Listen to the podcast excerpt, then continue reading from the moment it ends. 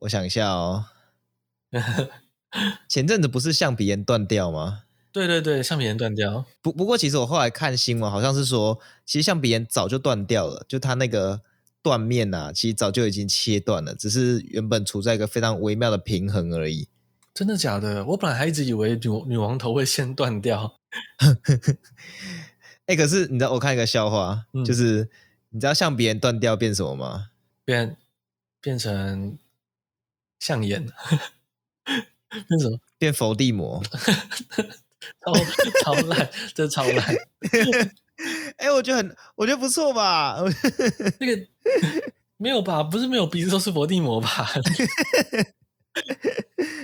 好，谢谢，谢谢，谢谢来自台北的世祥。其实你不是来自台北，不过我们不跟大家说。太细的隐私这样子，谢谢来自台湾的世祥，对，来自来自台湾地区的世祥。好，好啦，不过大家听到这一集，应该说这一集上架的时间应该哦还没有过年，不过就是快要过年这样子，所以就预祝大家新年快乐这样。对，新年快乐。啊，你放假有要干嘛吗？放假，我放假听我们的 podcast 啊，大家建议大家也这样做。哦，嗯嗯，我我没有，没有放假就跟朋友出去啊。其实我不太确定元旦这样的廉价，或者之前中秋廉价这种廉价，大家是否会更愿意听 Podcast，还是其实这种廉价大家就出去玩玩，就反而没有听？不知道哎、欸，不过有可能塞车的时候可以听之类的。哦，那希望大家会。塞车，好啦，不要废话了，我们差不多可以开始了。好，等一下，等一下，我装，我插一下那个充电器。嗯，啊，好，开始。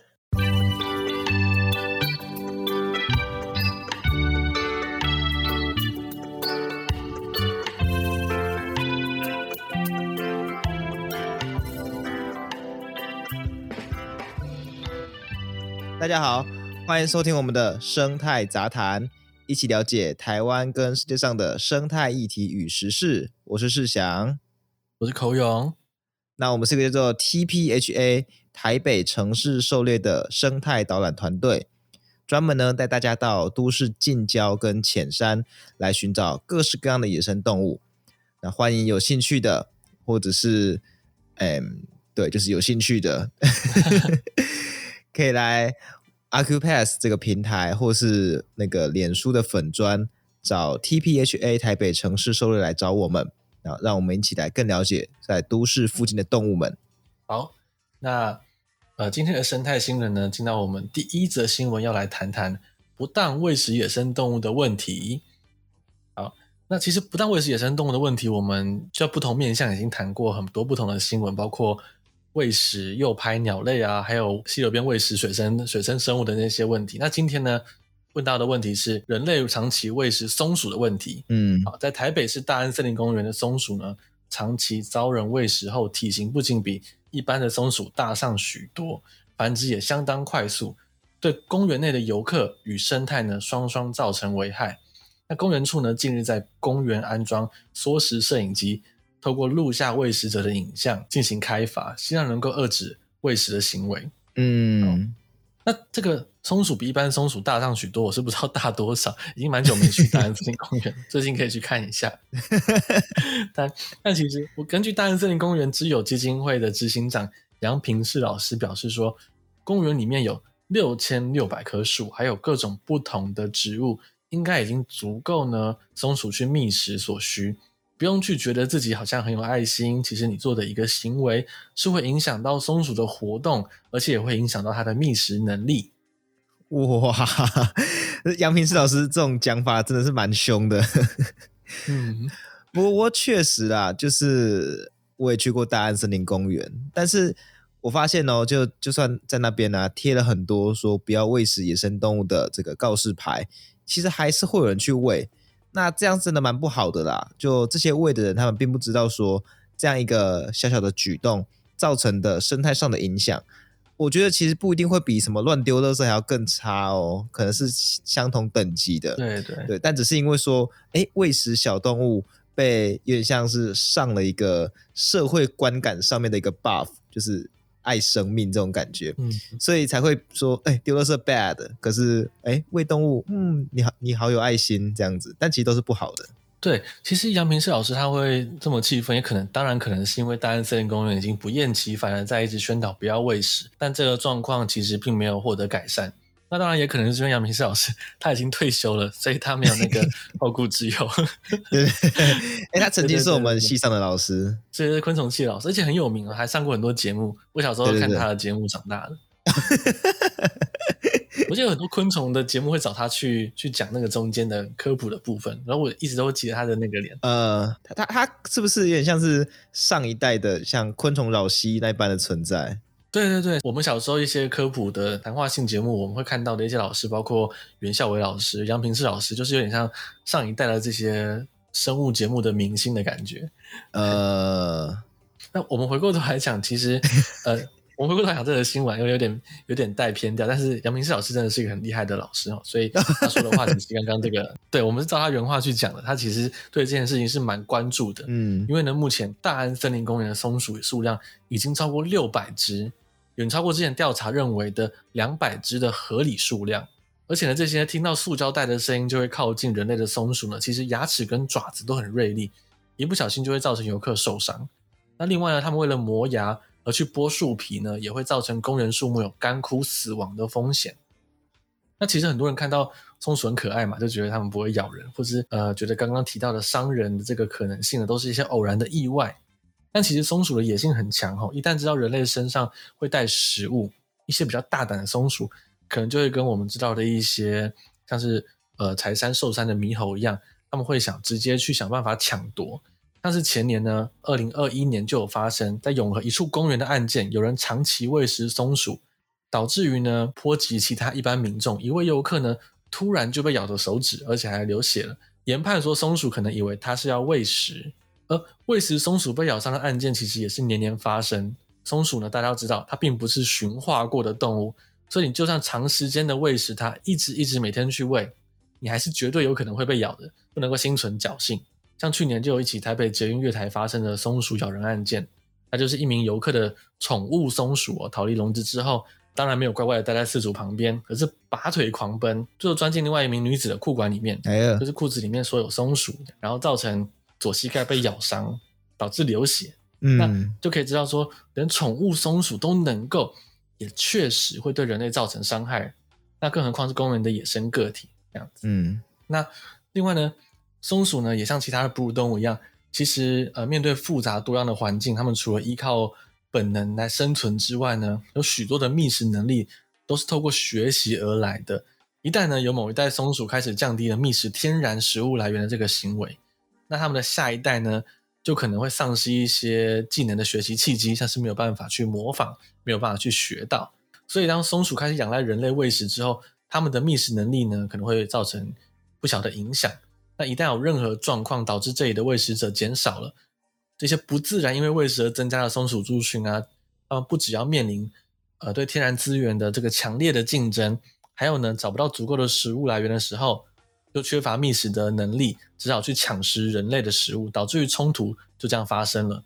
那或是呢不敢去抢食人类食物的个体日渐虚弱，而最后死亡的这个窘境就会发生。那而且呢，其实，嗯，松鼠的数量过多，并不只是像上面讲的，会对松鼠自己或是游客啊造成危害而已。前面有提到过嘛，它们会对生态、树木造成破坏，这个破坏其实也不容小觑哦。嗯，松鼠数量过多的时候，其实是会过度啃食树皮，导致于树木死亡的。而且这样的案例，其实在台湾并不少见。毕竟台湾人真的很喜欢喂食动物，蛮喜欢喂食动物的，真的。我我们应该从小到大都看过大家喂鸽子、喂松鼠、喂各种动物、喂鲤鱼什么的，嗯，对。所以目前在台湾比较热门的森林游乐区呢，几乎都有柳杉这种树呢遭到松鼠啃死的灾情。那其中的最严重、最严重的可能就是溪头国家森林游乐区，同时也是台湾数一数二，也可能是最热门的森林游乐区。目前呢有大面积的柳杉枯死哦，远看呢好像很漂亮，像秋季一块一块红叶的森林。可是你近看发现都是即将死亡的树木。嗯，在像溪头这样子游客喂食泛滥的地区，前面提到的所有风险啊，都是真真实实的正在上演的。那例如前段时间，呃，疫情封园的时候呢，大家没办法去溪头，游客也不再上去溪头了。溪头的松鼠跟猕猴呢，不但没有回到森林里面去觅食天然的食物，反而大举入侵溪头旁的观光景点妖怪村去寻找食物。不只是猕猴直接对店家造成骚扰了，而且松鼠呢也表现出过度饥饿的反应，反常了大量啃食树皮，然后加速了森林的死亡。嗯，那所以我这边小小的整理一下。喂食松鼠目前已经造成的问题啦，像第一个，让松鼠的数量过度膨胀，那危害了树木；第二个是松鼠会主动找人类要食物，注意这边要食物不是那种什么歪头灿笑、露出水汪汪的大眼睛，是干你给我拿来这种。然后 太凶了，哎、欸，他他入侵溪头妖怪村，然后去抢店家的食物，哎，这个这就是这种感觉吧？应该我觉得应该差不多是这样子，不知道有没有咬人啊？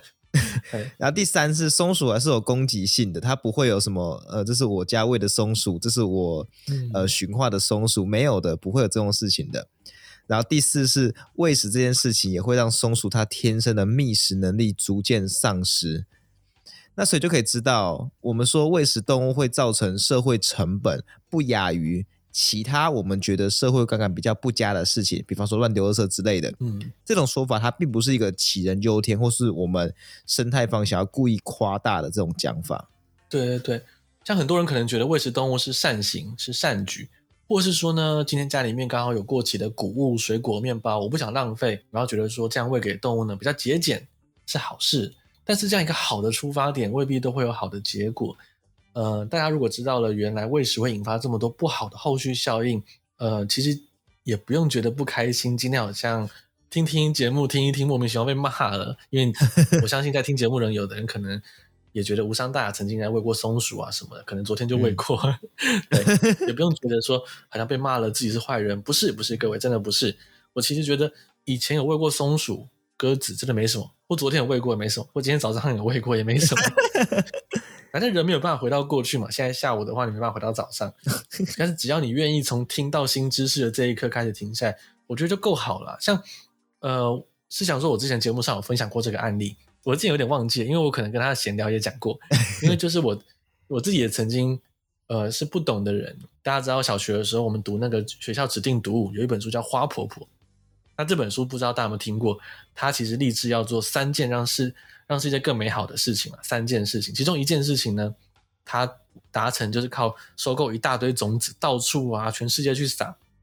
然后呢，到了隔年呢，到处都开满了美丽的花，那世界就更美，就更美好，更美丽了。那绘本里面也把它画的看起来很梦幻、很漂亮。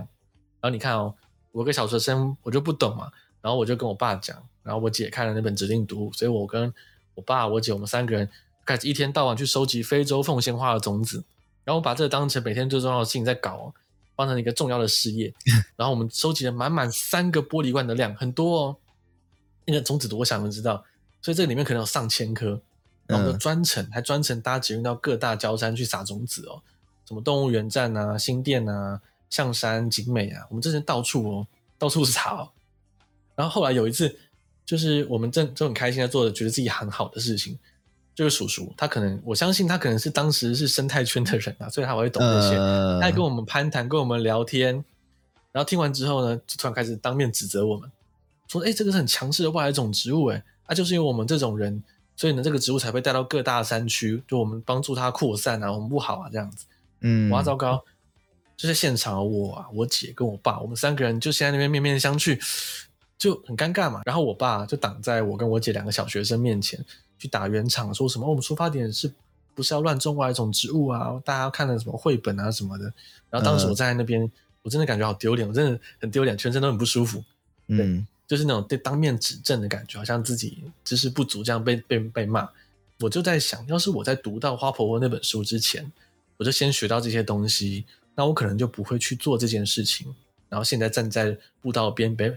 被某个陌生人这样洗脸、这样骂了，这样子。我现在是当成趣闻在讲，但你们知道，当时我的感受是很差的，所以我知道那种后悔的感觉，知道那种仿佛被新知识、新观念醍醐灌顶，那同时又好像被指名道姓的洗脸责备了的那种感觉。我知道不怎么好受，但是我觉得这是自己要理性勇敢的去面对的一个改变了。对对对，然后然后我之前去大安森林公园的时候，有想要跟松鼠亲近，然后被松鼠咬，这算吗？也也算，但是这个不是有人当面洗脸你，是松鼠洗脸你。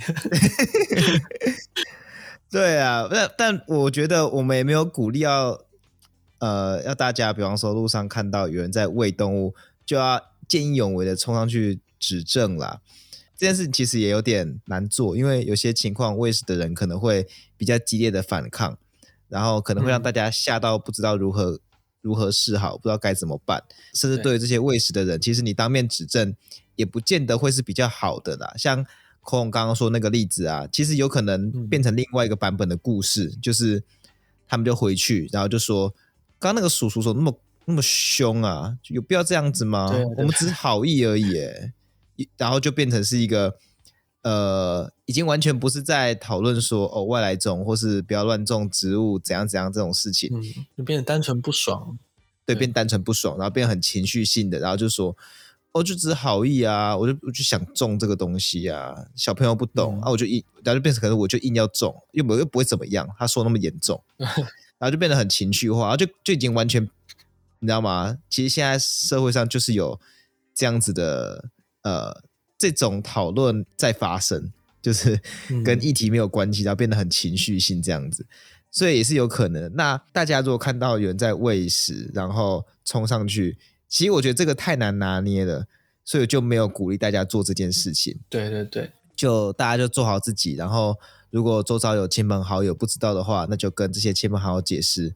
我觉得这样就好了。嗯，我觉得这是慢慢改变的。有时候一次想一步到位，可能会撕裂某些族群这样子。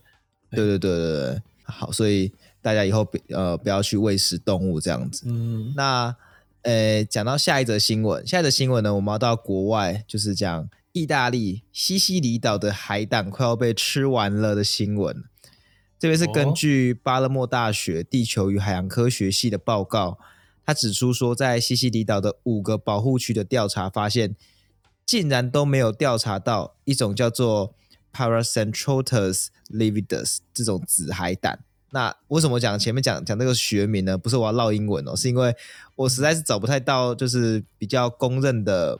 呃，中文俗名、啊，所以我先讲学名，以免被专业人士打脸。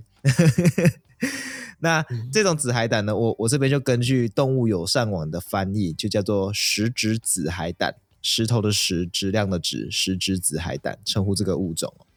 那石质紫海胆是一种原生在东北大西洋跟地中海区域的海胆，主要分布在水深二十公尺的浅水区，然后以藻类为食，这样子。那这些可能大家都不感兴趣啦。嗯，我觉得最有趣的可能是“紫海胆”这三个字都是三声，要念的标准非常难。像“紫紫海胆”，我当时第一第一次看到这个时候，在那边念紫色的“紫”，它是紫色的“紫”对。对，紫色的“紫”，紫色的“紫”。说到这个东西，让我想到我上礼拜去跟跟我女朋友出去，然后我们就讨论到这个连续三个三声，真的假的？因为有些字是像这个“紫海胆”，它是。三声、二声、三声的念法嘛，紫海胆。可是有些是二声、三声、三声呢，像是呃总统，哎，等一下，哎，不对，二声、二声、三声，像总统府。哦，总总统府，哎，真的耶！但我知道的是，如果有有两个这三个字三个字的词，然后后面两个是三声，像芭蕾舞，它其实是蕾舞。然后好像好像有规则是第二个字要念二声，那我三个连着三声好像有更多规则。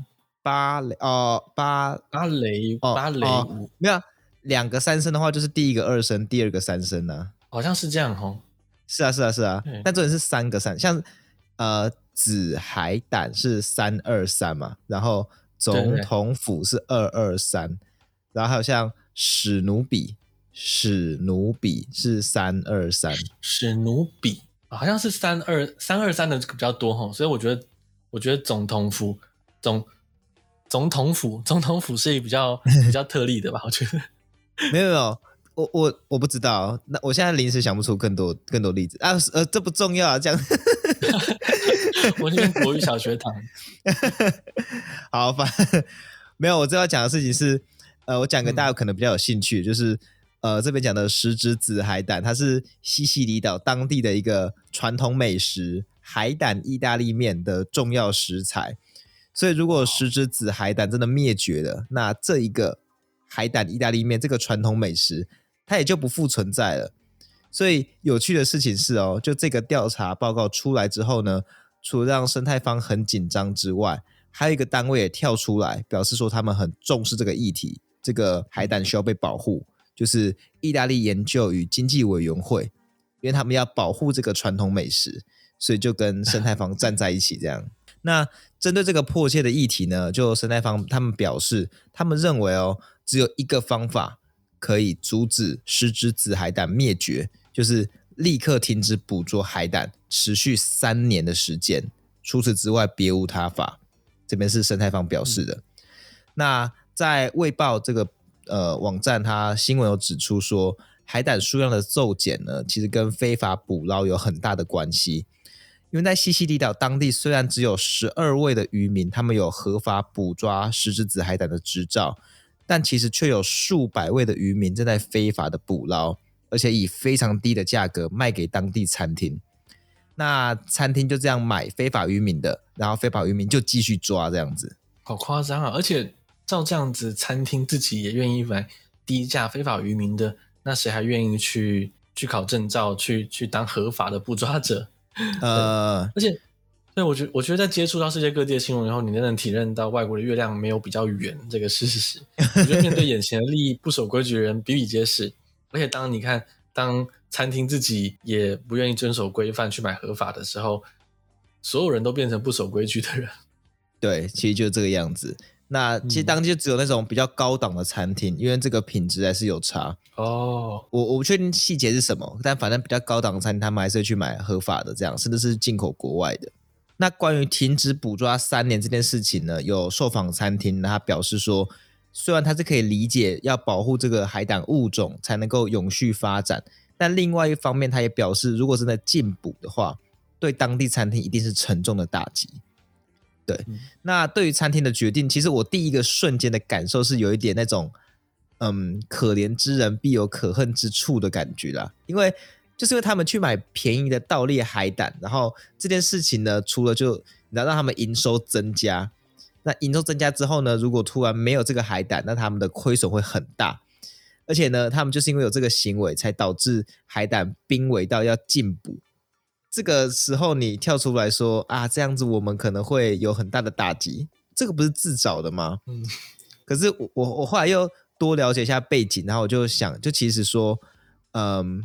不去强力管制石子子海胆盗猎的政府也要负蛮大的责任啊！在报道当中，有一个呃意大利最著名的厨师之一叫做呃普米利亚，他表示说，在西西里岛对于石子子海胆的管制很不完整，而且还有很多台面下的事情。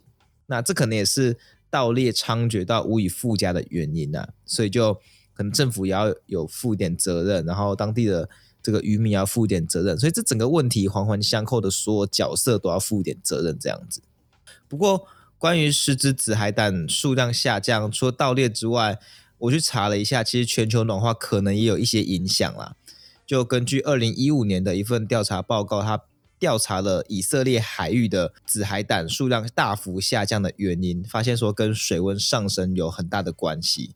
那这个地方没有盗猎问题啦，所以就不会是盗猎的关系。但他们就发现说，哎，怎么海胆下降这么快？那在这份研究调查当中，就发现说，当水表的温度呢达到三十点五度之后，海胆的死亡率就会开始上升。只要高两度，最终存活率就会接近零，就是海胆几乎活不下去。哇！那根据目前的气温预估来看，其实到了这个世纪末呢，地中海海域可能会上升二到三度，那其实就是他们就会灭绝的温度这样子。所以再再回到西西里岛这边呢、啊，那这边面临的就其实就是海温跟盗猎的双重压力啊，所以就是有点前途堪忧这样子。我觉我觉得根据这个研究，一些盗猎者可能会说，世纪末之前抓完，其实结果没有没有改变。不行啊！不行啊！不行不行！这样这样这样就是坏学生。对啊，这就是找借口，这是找借口。因为因为你你其实还是不能够确定说人类没有办法紧急刹车，在世纪末就是把那个温度控制下来，但你就执意要抓，这样其实也是不对的。对对对对对，就杀鸡取卵呐、啊！大家有听过杀鸡取卵的故事吗？就是老母鸡会生金鸡蛋嘛，然后就有人把那个老母鸡给剖开，想要拿很多鸡蛋，听起来很愚蠢，但其实现在这个紫海胆的例子就是这个样子啊。对对对，但但不过同是紫色的海胆，却有两样情哦。有另外一种紫色海胆，它栖息在加州，但却是数量太多。自从二零一四年开始，当地的海胆天敌是一种海星。那因为有一个传染病导致大量死亡，所以直到现在哦，那个我我先跟大家补充一下，其实这个海星不只是这一种身为海胆天敌的海星死亡，那这可能是有一种新入侵美国西岸的海星病毒导致的，是一个全面性的海星受到感染的问题。所以其实这个、嗯、这个这个病毒真的要单独讲，也会是一个大新闻。那目前我们已经知道，这种海星病毒造成数种海星在美国西岸的野外已经功能性的灭绝了，很严重。哇塞！那现在灾情还在持续，所以当然之后如果有机会，我们可以特别来讲一下。不过我们这次先着重回海胆的部分。那其中一个受灾户就是一个海这种海胆的天敌的那种海星。呃，好，好，那那那先讲回海胆，就是反正因为这样的缘故哦，就是当地的这种海胆，它的数量暴涨了一万 percent。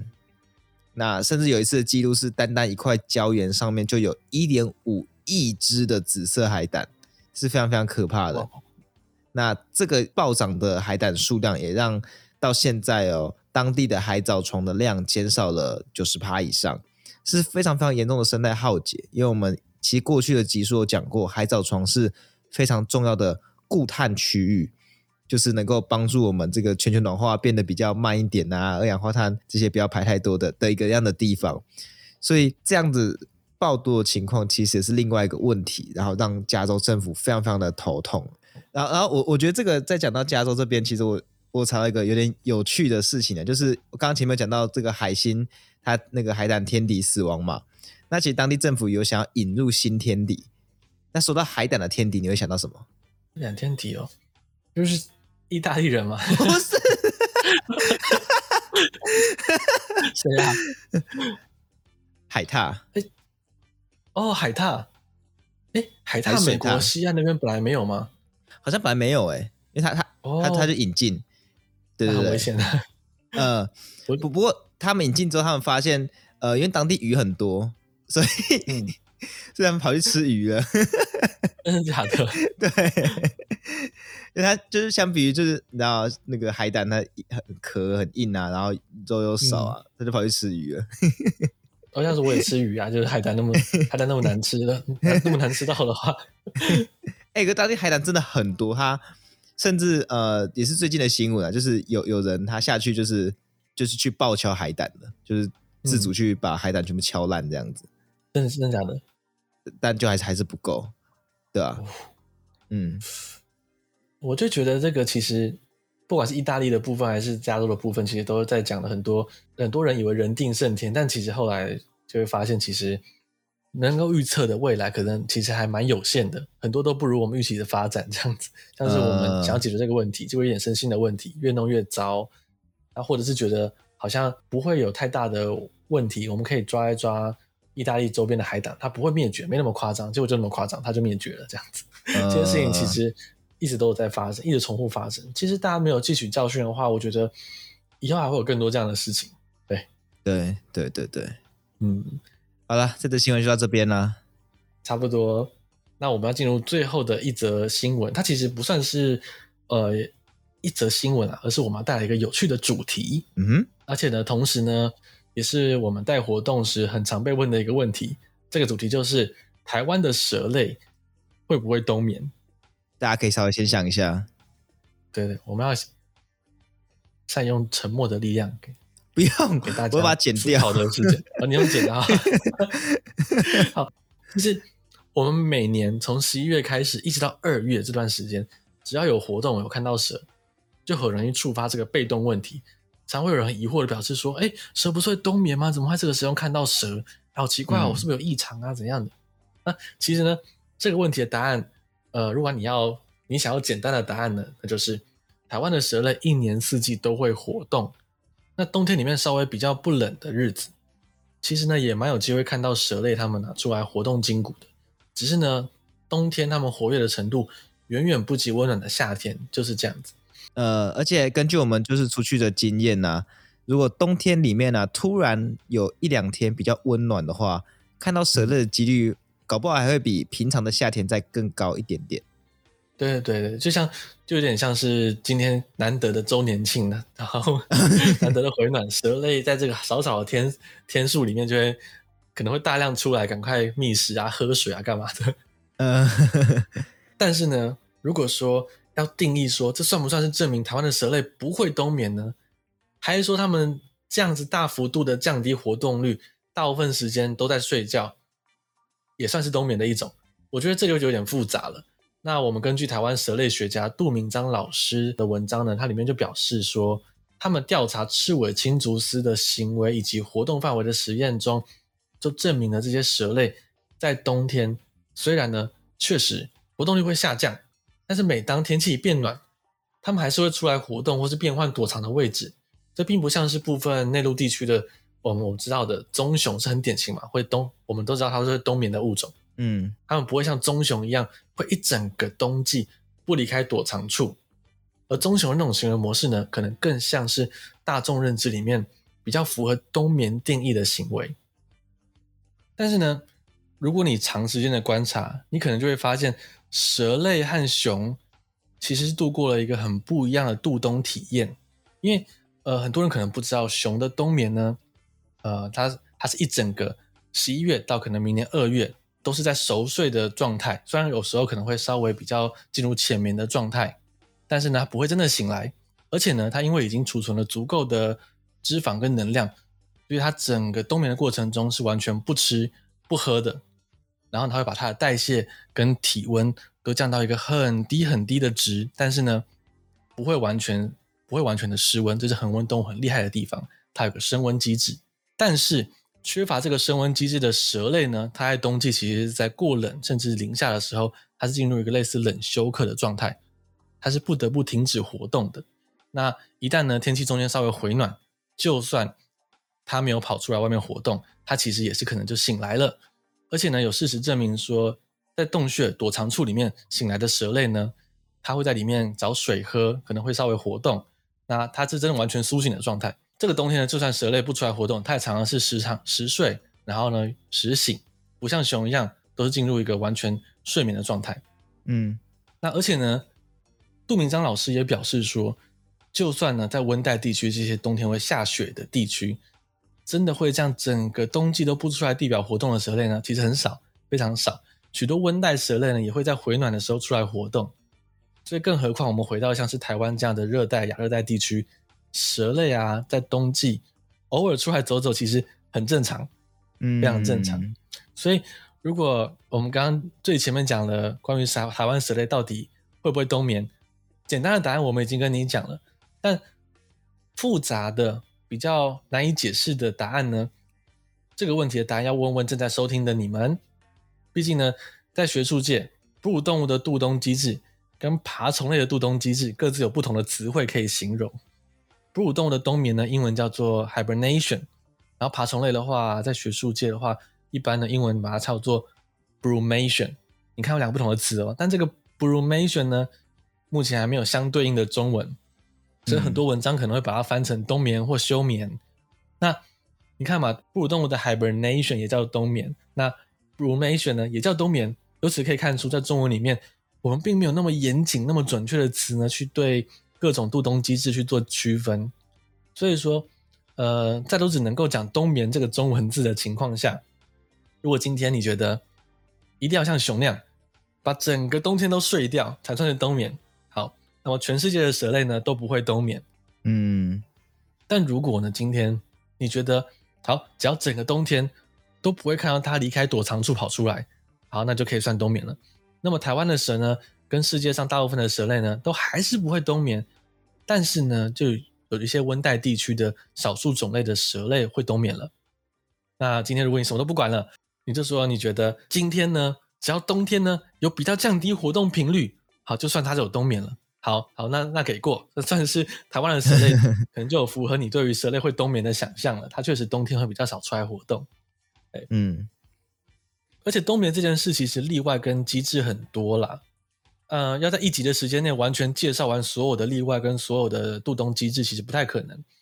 举例来说，我们讲了一整个主题的熊，我们一直拿熊来举例，但其实并不是到了越北方，熊就冬眠越久。有些地区啊，其实冬季依然有食物来源，那这个食物来源可能是天然的食物来源，也可能是有人类的聚落提供垃圾和一些其他的牲畜。嗯、那有些地方呢，它比同纬度的地区又来的更温暖，可能有洋流、暖流经过，那这里的熊的冬眠时间很可能就会短的超乎想象哦。例如说呢，有部分地区的熊，那最短的可能只会冬眠几天，就几天而已哦。一整个冬天只冬眠几天，这停止活动的日子很可能还比很多温带的蛇类更少。但因为这个短短的几天之内呢，这些熊呢确实进入了一个连续的深层睡眠状态，而且是一种代谢极低的状态，它确实进入了冬眠，冬眠的这个机制，所以依然算是它有冬眠了。所以这个例外其实很多。那另外一件有趣的事情是。各种哺乳动物的冬眠机制啊，其实大同小异。那研究表明说，只要在足够的低温、适当的血糖状态，或者血液中的硫化氢浓度提升，这些事件发生后，都有可能会触发不同种类哺乳动物的冬眠机制。也就是说，就算是人类，人类有我们呢，也是哺乳动物，所以可能也有这个触发点在。但可能当然了，诱发的难度可能会比会冬眠的这些温带松鼠、刺猬啊、棕熊这些生物来得很难很多，所以我们当然就不会看到一场寒流就让加拿大、美国那边的人集体陷入冬眠状态啊！我想要进入冬眠哦。为什么你 为什么想进入冬眠？你可能一觉不行，不会一觉没有。最近真的很冷哎，最近还好啦，但前阵真的很冷哎。圣诞节前真的超冷的，对，那个寒流真的超冷，我也很想进入冬眠，而且听说冬眠会停止老化，真假的？对，就是我我查的文里面说，有些物种冬眠可以可以减延缓它的老化，因为它代谢都降低了嘛。哦，对，但但其实说起来啊，历史上确实有成功被意外触发冬眠机制的人类，就是而且没有不是很古代的事情哦，就在二零零六年。日本有一名三十五岁的男子啊，他在积雪的山区发生失足意外，在原地呢被雪呢活埋，然后在深埋的积雪中存活了二十四天那么久。他们发现他之后，竟然很意外的发现这个男子还有呼吸心跳，非常虽然非常微弱。然后把他唤醒之后呢，并没有任何的后遗症状在男子身上呃发生，就没有发现说他有什么营养缺乏或其他状况。这其实就跟冬眠几乎一模一样。而且据他本人表示，他当时在原地补充了水分跟粮食之后呢，不久他就陷入了睡眠之中。那中间人并没有其他遭遇。根据这个事情，这很可能是第一起有公开记录的人类冬眠记录。那此后呢，其实包括日本跟美国在内的国家都表示了他们将要研究人类的冬眠，希望可以应用在太空旅行啊，或是重伤急救病患的身上。去减缓人类对能量的需求呢，或者像重伤病患，他们伤势可以呢获得延缓。等下，我这边跟大家解释一下，为什么会对重伤的急救病患有用呢？因为冬眠降大幅降低的代谢跟体温，可以阻止你的伤势恶化，跟你减缓你血流的速度，减缓你的失血。所以，二零一四年呢，日本其实呢，根据这些实验，他们就成功的使用一些药物，让小白鼠陷入冬眠状态，然后也确认了，在唤醒小白鼠之后呢。这些老鼠呢，就跟冬眠刚醒来的所有哺乳动物一样，健康状况没有任何的异状。哇塞，这个就是你像你刚才讲太空旅行，那不就是星际旅游电影会出现那种哦，我们要去的地方是好几亿光年之外的地方，所以就把 船员全部都冷冻到休眠舱这种感觉。对对对对，他们就是他们就想搞这个，就是很像科幻电影那种。好，我们还讲冬眠这件事情，我觉得另外一件值得注意的事情是。全球气候暖化呢，现在其实确实是开始让一些动物面临的冬眠行为异常的危机了。那像今年呢，在西伯利亚的棕熊被发现到一直到十二月，都还迟迟无法进入冬眠状态，然后许多昏昏沉沉的熊被发现在洞他们洞穴的周围徘徊。那这些熊并不会再继续到处觅食补充能量了，因为呢，已经储备好脂肪的熊呢，是完全不需要再进食的。那他们现在只是需要一个真正寒冷的天气，一个足够冷的天气来诱发他们进入稳定的冬眠状态。那这原本是很让人担心的事情啦，因为呃，就算是已经储备好脂肪的熊，如果迟迟不进入冬眠状态，可能也很难整个冬季呢保持活动，然后用自身的脂肪呢跟能量撑过整个冬天。嗯，对。但幸好呢，今年的第一波强烈寒流在十二月十七号，呃，来到西伯利亚了。那科学家呢，相信西伯利亚的熊呢，能够趁着这波寒流成功入睡。那现在入睡还算是一个不算太危险的入睡时间。那但也希望后续西伯利亚的天气能够稳定一段够长的时间，因为异常气候如果造成气温震荡，会不会把熊从冬眠中过早或过于频繁的唤醒，在未来呢还未可知。呃，我觉得这个真的是有点细思极恐哎，就是像这次，嗯，嗯，好，可能顺利度过了。但是明年呢？后年呢？大后年呢？然后就是去想这个，就让人觉得有点不寒而栗。对对，如果每年的冬天都这么刺激，然后冬季一直缩短，这些任何一个状况发生，其实我们每年都要提心吊胆，这些熊能不能够真正的好好的冬眠，还会还是会面临一次毁灭性的族群消减这样子。呃，那我们今天呢，其实介绍了爬虫类跟哺乳类的度冬机制。我其实，在查资料的过程中，还有查到一种纽西兰的昆虫，它也被认为会冬眠，但它却是超级干脆的让身体直接结冻。我当时看到这个标题的时候，还以为是看到农场文，我觉得太夸张了，一定是农场文。然后点进去看，然后后来又接着去查其他资料，然后发现是真的。那这种昆虫叫做沙螽，螽斯的螽，虽然外外观很像中式啊，但它其实是一种可以长到巴掌那么大的巨型昆虫。然后呢，呃，跟大家讲一下，其实纽西兰在南半球啊，它的纬度是在够高的地区，所以他们冬天的时候，在纽西兰的山区啊，跟岛屿的南边呢，这两个地方都会下雪。那下雪的时候呢，纽西兰的沙中就有个机制，它可以把身体冰冻时产生的这些冰晶、冰的结晶呢，抑制在细胞外面，让细胞呢不会被尖锐的冰晶所破坏。所以每当冰雪呢，在回暖后融化了，一些重新解冻的昆虫，它们其实早就因为细胞破裂而死亡的时候，沙中却可以带着完好无损的身体重新开始活动起来。然后其实看到这边，我就在想，哎，还是不合理啊？怎么会这样子？我要是完全被解冻，虽然我身体完好如初，但我我难道不需要呼吸，不需要什么，不需要其他就是补充水分什么的吗？那沙螽沙螽这种昆虫难道不会一觉不醒吗？我就觉得还是很奇怪，因为其实大部分的脊椎动物。就算进入冬眠状态，或是像温带冬季的爬虫类那样的，身体机能呢接近停摆，是接近停摆哦，但是它至少都还维持一个，呃，可能用肉眼很难察觉的很低的代谢率跟呼吸呼吸频率。嗯，那我当时就很难想象有动物能够让自己完全 完全解冻，因为这样感觉就是代谢几乎降到零的程度了。我自己的感觉好像它降到零了这样子。嗯，那我后来就想起来，是想跟我提到过有很多。昆虫在逆境中能够进入一个叫做治愈的状态，就是呃完全停止发育，所以这个治愈是发育停滞的意思。嗯，像很多昆虫的卵啊、蛹，甚至是成虫，呃，可以在极端的温度或是干旱下完全停止发育，然后在逆境结束之后呢，才继续成长。那我就看到这里，我就觉得有点让沙中的苏醒看起来相对合理了很多。呃，嗯、对，那。呃，现在这边所谓的治愈，它其实还是有代谢的，但就是跟你刚刚讲的动物一样，是极低的代谢。Oh. 但是，呃，我记得还是有很多一些蛙，它也是可以让自己结冻啊，木蛙、oh, 还是什么的。但，但是我那个蛙，它好像没有让血液真的完全解冻。呃，那种可以冷，可以让自己解在冰里面度冬的蛙，它其实好像还是有非常非常低的心跳跟血液流动的频率。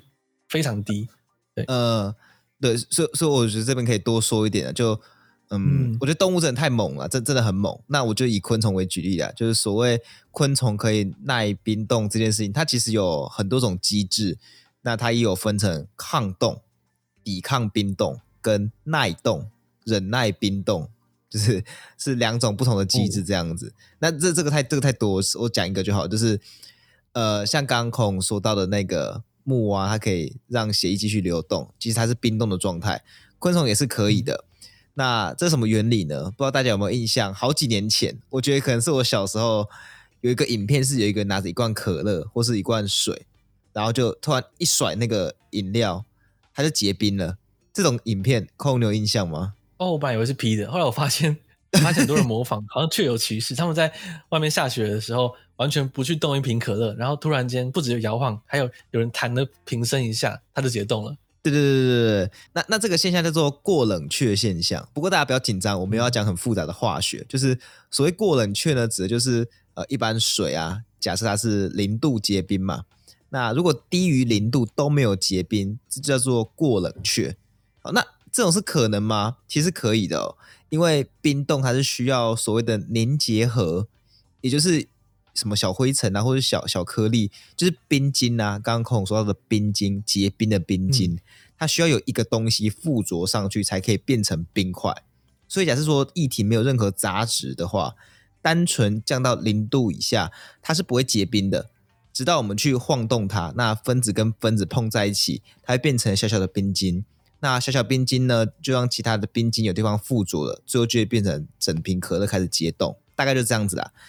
那所以回到我们原本要讲的，大家应该可以想象，利用同样的原理呢，昆虫可以做一样的事情。你就可以想象，它它们很厉害，它们可以调控自己血液当中的，主要是糖分为主啊，或是可能某一些甘油这些东西的浓度，然后让自己血液呢，就是在冰冻状态下不会有太多的凝结合。那就是不会让自己血液冰冻，所以让自己整个身体体表都是像是一块冰块的情况之下，它都还可以保持血液的流动。而且这个像刚刚讲到的蛙类也会，然后很多鱼类其实也会做这件事情。哦，原来如此呢！所以 你不讲不知道，昆虫的血液学问真的很大。我觉得很多动物都是一样啦，对。对但但其实昆虫还有很多其他的、嗯、呃抵抗冰冻的机制啦。不过呃。呃，这边有人讲太多，就先到先到这边点到为止。嗯，对对对，而且我觉得前面讲到昆虫的这种奇迹啊，我就我就记得我小时候有养过一盒蚕宝宝，就小学的时候，他们他们后来变成虫变成蛾，就开始下蛋，疯狂下蛋那种，然后就下在一个盒子里面几百颗，然后因为那个时候是冬天，就跟我们现在讲的主题很像，是寒冷的冬天。那寒假的第一周，我们就要回花莲的外婆家去住一周。我就掐指一算，哎，快二十天了，这些蛋这几天会孵化出来，那我们人不在家会死掉。多多乱听我同学讲说，可以先把蛋冰到冰箱冷藏库，那它就暂时不不会出来，会暂停。那回台北之后再拿出来，它就会孵化。然后后来我一周后从花莲回来了，我就把蛋从冰箱拿出来，然后我不管我是整天用台灯去把蛋烘暖，还是家里面整个家开暖气，就这样搞了整整两周，这样一直乱搞这些蛋，想要把让把它们唤醒。都没有孵化，都没有出来，然后惨了那个同学损友哎，把我 把我弄死，所以我就把整盒蛋拿到户外阳台去，反正丢了很可惜，暂时还不知道可以拿来干嘛，我就丢在丢着。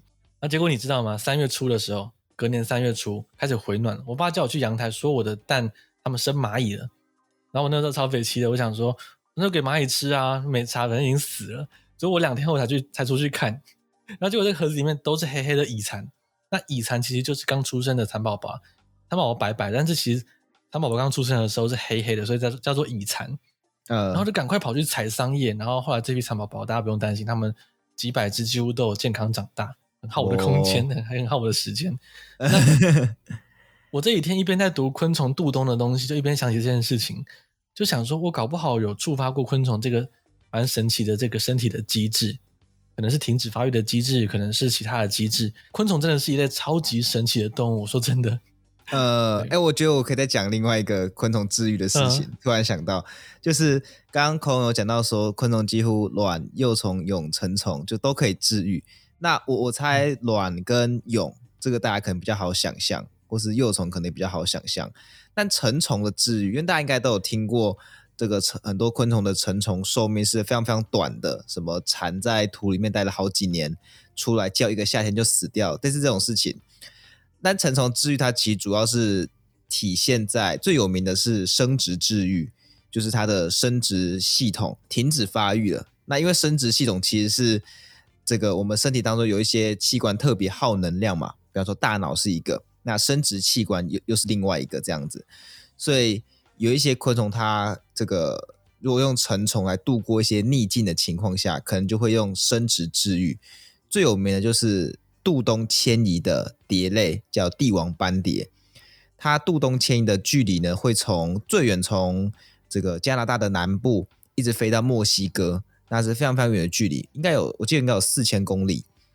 那要飞这么大这么长串的距离，它中间不太吃不太喝，那就算他有吃有喝，其实也不太可能能够做这件事情，所以他就使用了生殖治愈，用最大的可能性来去降低身体的代谢，来达到这么长的旅程这样子。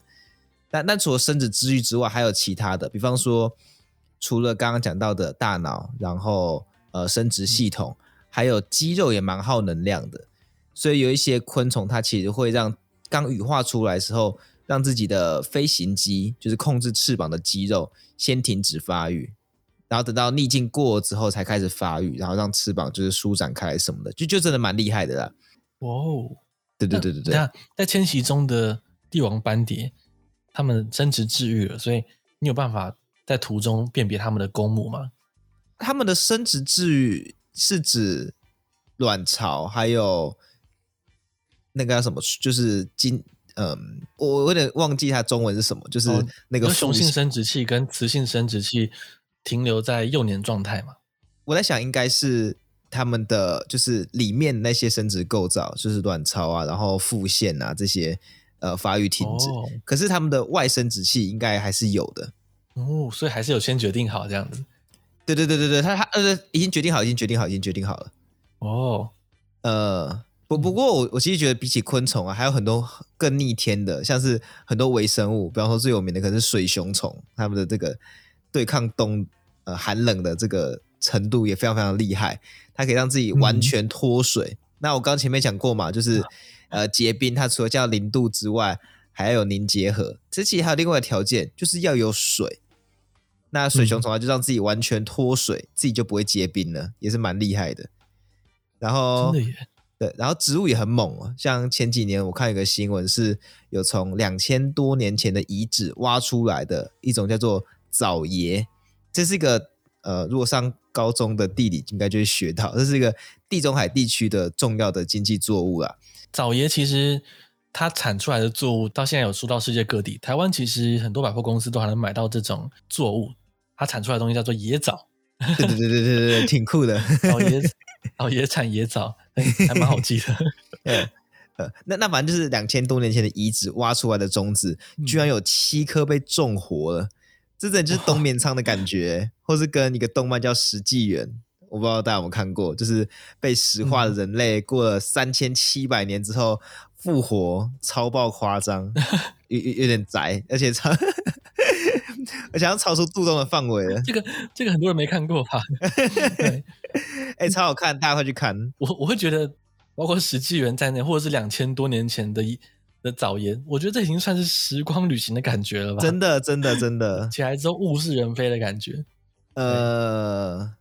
但大家要知道哦，就算是昆虫这种其实不是睡觉，而且超逆天、超厉害的渡冬机制，在许许多多的科普文章或者新闻里面呢，也常常被统称叫做冬眠。嗯，对，我是我觉得是因为中文字对于动物渡冬机制的相关词汇太多匮乏的关系，但其实很可能啦，许多语言都有同样的问题。但但其实 我觉得只是因为大家对于冬眠这个词比较有感觉，讲治愈，而且其实。